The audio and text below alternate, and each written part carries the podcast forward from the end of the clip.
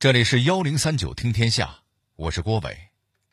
话说，在一九四二年的五月底，在位于美国夏威夷的美国海军太平洋舰队总部里，一个风风火火的中年人径直闯进了舰队司令尼米兹将军的办公室。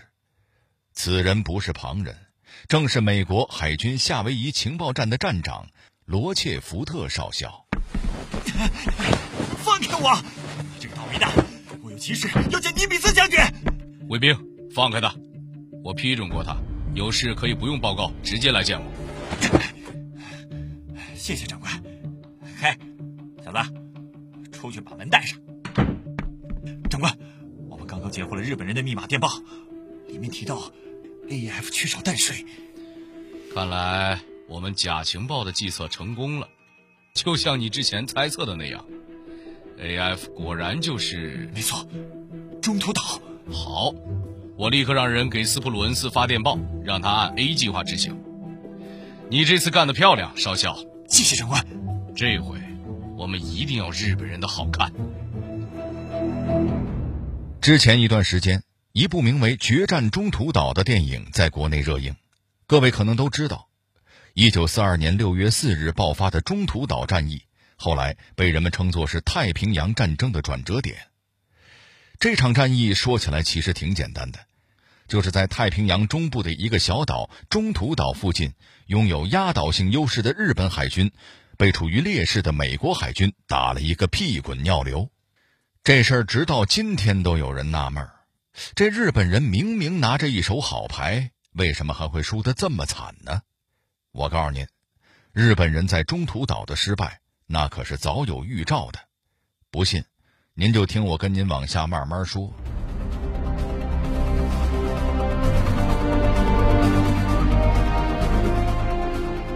在中途岛战役之前，美国是如何在情报战上抢得先机的？精于规划的日本人又为何会制定了一个糊涂的战略计划？明明在演习中预见到了自己的失败，日本人又为何坚持发起中途岛战役？在工业实力方面，日本又和美国有着怎样的差距？幺零三九听天下，郭伟和您聊聊中途岛战役背后的故事。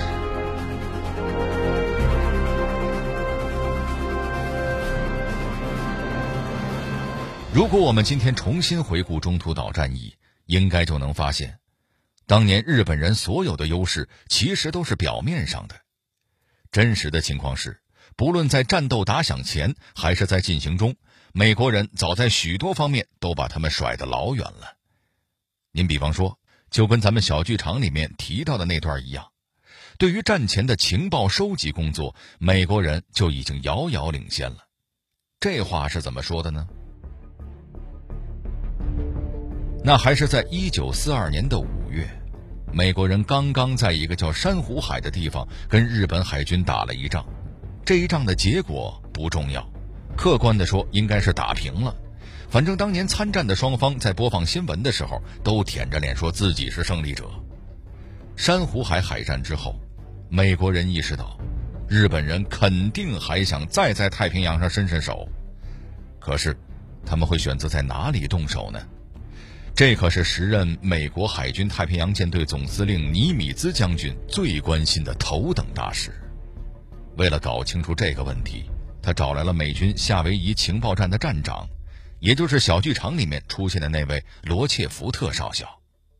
老罗，任务交给你了啊！搞清楚日本人想在哪儿搞我们。要说这罗切福特不愧是个情报天才。他分析了多份侦查到的日本电报，很快就解答了尼米兹的问题。报告将军，日本人将会对一个代号为 AF 的小岛发动进攻。很好，那这 AF 究竟是哪儿呢？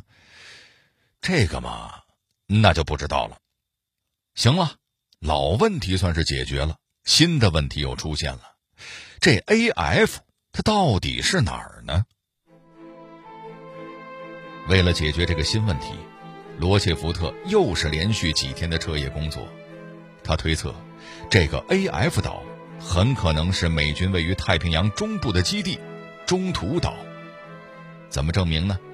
他设了一个套：他让人从中途岛发电报给夏威夷，谎称岛上的海水淡化设备出现了故障，再故意把这份电报透露给监听的日本情报机关。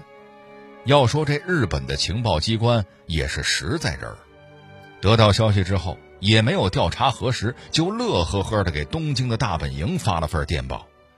美国人说了，A.F 岛上淡水不足。不用说呀，这份电报。被罗切福特轻松截获，那自然就证明了这 A.F 指的就是中途岛，而且美国人还是在日本偷袭前半个月就查清楚了，进而有了充足的时间调兵遣将，做好战斗准备。这时候的日本人还蒙在鼓里呢，以为自己能像偷袭珍珠港一样，再给美国来一次毁灭式的惊喜。您想想。等战斗真的爆发的时候，没准备的日本人打有准备的美国人，那里外里可不是得吃大亏吗？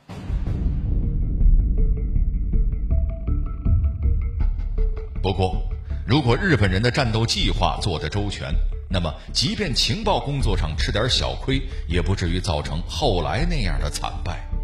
不巧的是，一向精于计划的日本人在进攻中途岛的计划上。竟然也出现了巨大的疏漏，谁该对此负责呢？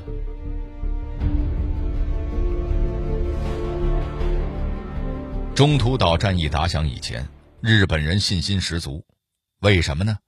他们觉着咱们的航母多，飞机多，中途岛又没多大，上去一顿乱拳，那还不轻而易举的就把美国人给打趴下了。这时候有人就提意见了。说这航母可是国家的珍贵财产，乱拳上阵难免会有损伤，咱可不能蛮干啊。嗯，那依着你呢？啊，依我看呀，咱们得定个周全的计划，既能够拿下中途岛，又能够把自己的损失降到最低。按理说这个提议是对的，那你就定计划呗。很快，这个计划就出炉了，日本海军决定。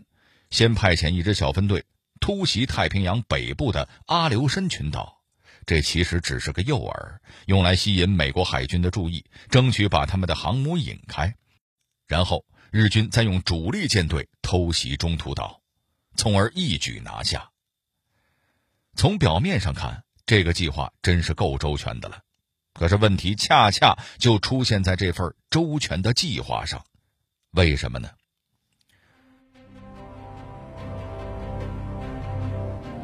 日本人在制定计划的时候，不知道抽了什么风，居然把这次诱饵行动发起的时间定在了一九四二年的六月三号，这可就坏菜了。哎，这一天有什么问题吗？那问题大了，因为它只比中途岛行动早了一天。您想想，这样怎么可能引诱得了美国的航母呢？哦，您这边刚在阿留申群岛开战。一天之后，又在中途岛动手，两边投入的军舰数量一对比，那傻子都能看出来，中途岛是主战场啊。最要命的是，美国航母刚往阿留申群岛那边开，才开出去一天，掉头折回去直奔中途岛主战场，绝对来得及啊。说白了，这个所谓的“佯攻计划”根本就发挥不了作用，更何况。美国人早就知道了日军的真实目标，所以美国的航母早就奔着中途岛去了。至于阿留申群岛呢？啊，反正上面没什么值钱的军事目标，直接就放弃了。于是，整个太平洋战争期间最为怪异的一幕就这么出现了：直奔阿留申群岛而来的日本人，本来是打算虚张声势、敲锣打鼓一番，看看不行就撤退的。没想到，居然莫名其妙的立了功，不费吹灰之力就把整个群岛拿下了。另一方面呢，奔着中途岛而去的那支日本舰队，本来打算大展拳脚，打个漂亮仗，结果却在中途岛上磕了一个头破血流，四艘航母全被美国人打沉了。事到如今，估计连日本的指挥官们也是一脸蒙圈。这两仗打下来。究竟谁是主攻，谁是佯攻啊？我看他们也是傻傻分不清楚了吧。其实早在中途岛战役打响之前，日本海军进行过一次兵棋推演。这次推演已经预示了日本海军的惨败。既然这样，他们为什么还执意要发起这次行动，眼睁睁看着自己的士兵白白送死呢？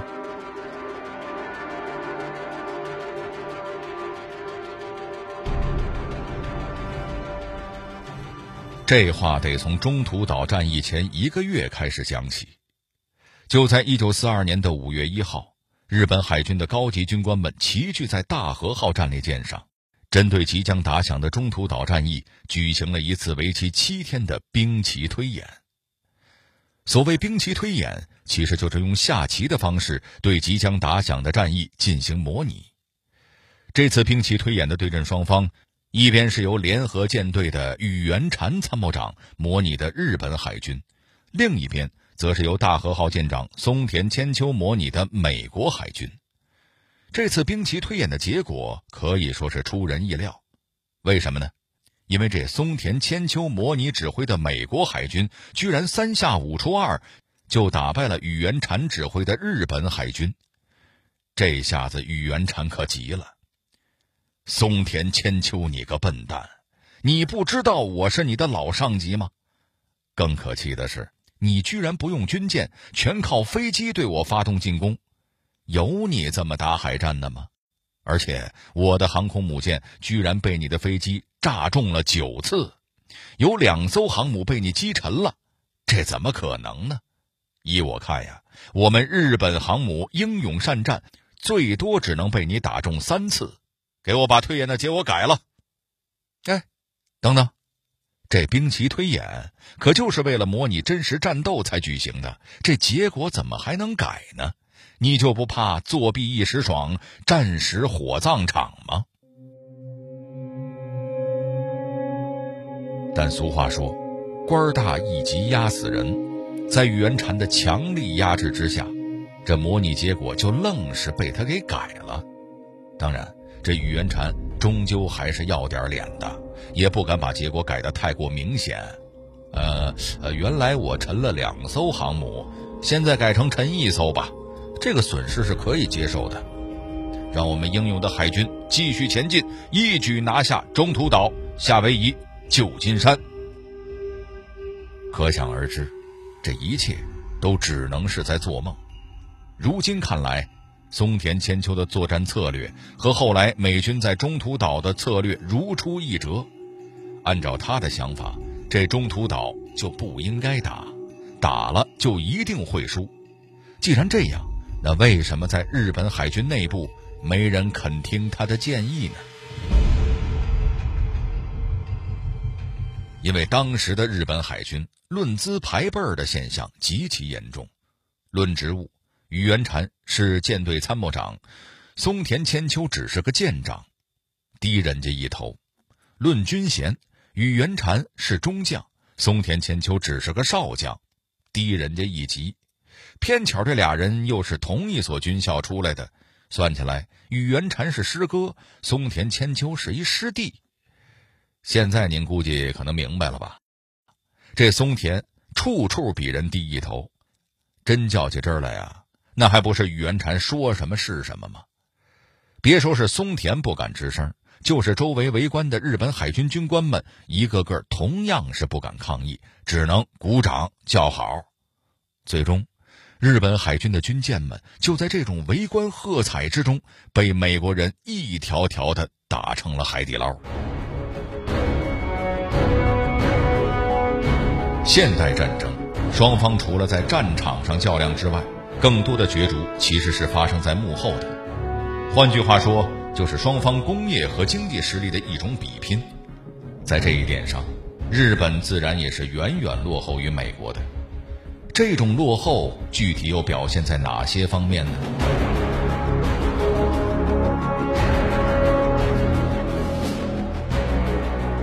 这种落后的一个最突出的表现，就体现在日美两国的船只修复能力上。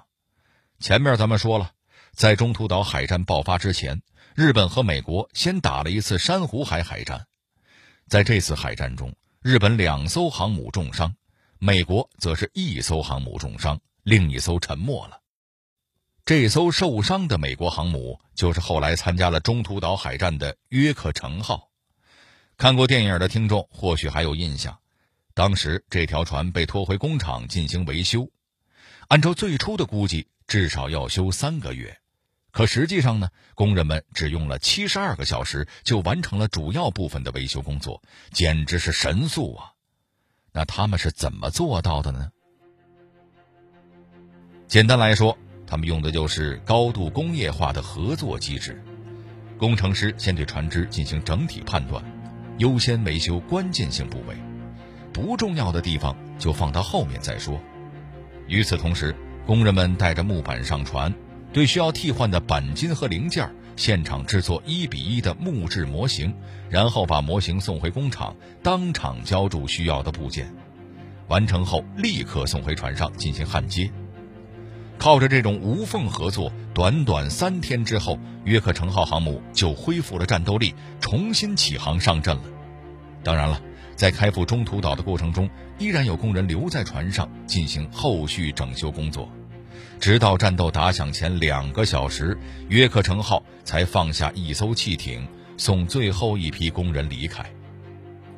与此对应的是，同样是受重伤的那两艘日本航母，居然在船厂里生生维修了小半年，因此也就没能赶上中途岛海战。如果这种维修速度还不足以说明美国和日本在工业实力上的差距。那我再给您列举几个数字。我们都知道，中途岛海战当中，日本损失了四艘航母。从那时候起，直到战争结束，日本修建完成的新航母只有一艘，可谓是沉得多，新造的少。新船远远弥补不了损失，整体战斗力自然也是一天不如一天。另一方面，您知道中途岛海战后，直到二战结束前，美国有多少艘新航母下水吗？我告诉您，平均两个月一艘。怎么样？这个数字很能说明问题了吧？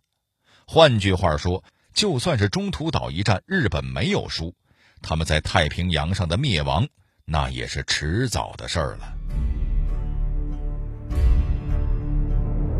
总而言之，在中途岛战役前后。日本无论是在情报、计划、预演和工业实力等多个方面，都远远不是美国的对手。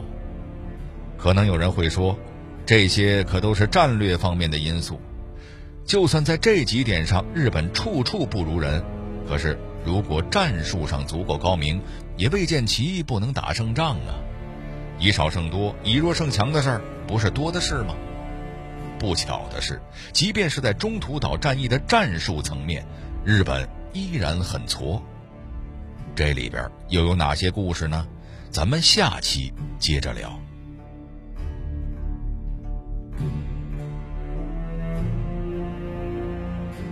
好了，这里是幺零三九听天下，我是郭伟。最后，我代表节目编辑于达、程涵，小剧场配音陈光、田阳，感谢您的收听。如果您想和我们沟通交流，获得听众福利，欢迎关注微信公众号和新浪微博“幺零三九听天下”。